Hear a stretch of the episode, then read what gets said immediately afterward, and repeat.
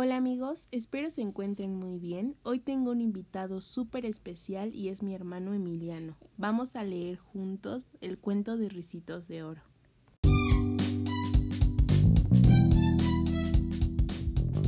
Hola, soy Emiliano, tengo 7 años y de grande quiero ser paleontólogo.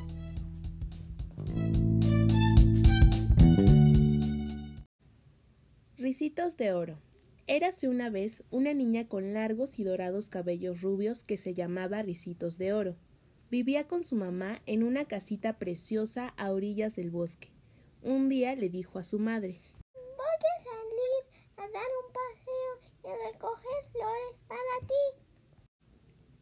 Está bien, pero ten cuidado y no te alejes mucho, ya que puedes perderte, le dijo su mamá. Ricitos de Oro agarró su cesta bajo el brazo y se fue. Empezó por recoger unas margaritas bellísimas. Un poco más lejos vio unas flores azuladas y un poco más lejos aún amapolas. Y así, corriendo de flor en flor, Ricitos de Oro terminó por perder la noción del tiempo. Se sentía cansada y con ganas de merendar. De pronto vio una casita, miró por el ojo de la cerradura y como no vio a nadie en su interior, empujó la puerta y entró. Sobre la gran mesa del comedor se encontró tres platos de avena que olían muy bien, un plato grande, uno mediano y otro pequeñito.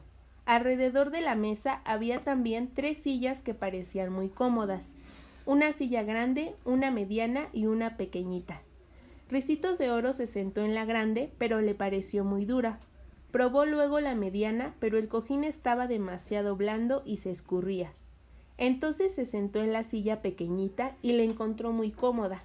Pero como era muy pesada para el tamaño de la silla, a ésta se le rompieron las patas y Ricitos de Oro cayó en el suelo. Luego sintió deseos de probar la avena. Comenzó por el plato grande, pero estaba muy caliente y se quemó la boca. Probó entonces el plato mediano, pero estaba muy simple y no le gustó.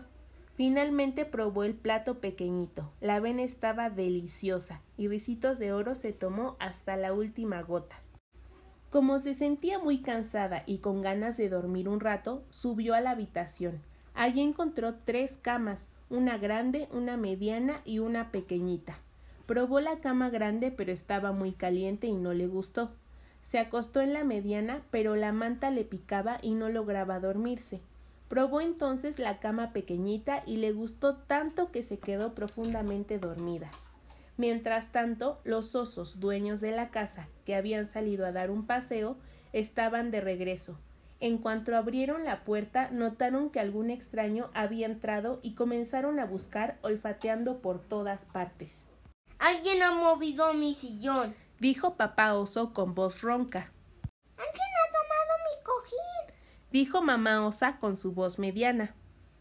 Alguien ha roto mi silla, dijo el osito llorando con su vocecita. Después se acercaron a la mesa. Alguien no la miró mi cuchara, dijo papá oso con su voz ronca. Alguien ha tocado mi plato, dijo mamá osa con su voz mediana. Alguien se ha tomado mi avena y me ha dejado sin cena. Lloriqueó el osito con su vocecita. Continuando la búsqueda, los osos subieron al dormitorio. Papá oso se quejó gruñendo con su ronca voz. Alguien se ha acostado en mi cama. Y alguien ha movido mi manta. Protestó mamá osa con su voz mediana. Mira, hay una niña durmiendo en mi cama dijo el osito con su vocecita. Al oír la voz de los osos, Ricitos de Oro se despertó. Al abrir los ojos y ver a los tres osos inclinados sobre ella mirándola, sintió muchísimo miedo. Dio un brinco enorme, saltó por la ventana y salió huyendo hacia el bosque sin mirar hacia atrás. Ricitos de Oro no paró de correr hasta llegar a su casa, y los osos del bosque jamás volvieron a verla por ahí. Fin. Después se acercaron a la mesa. Alguien no ha amado mi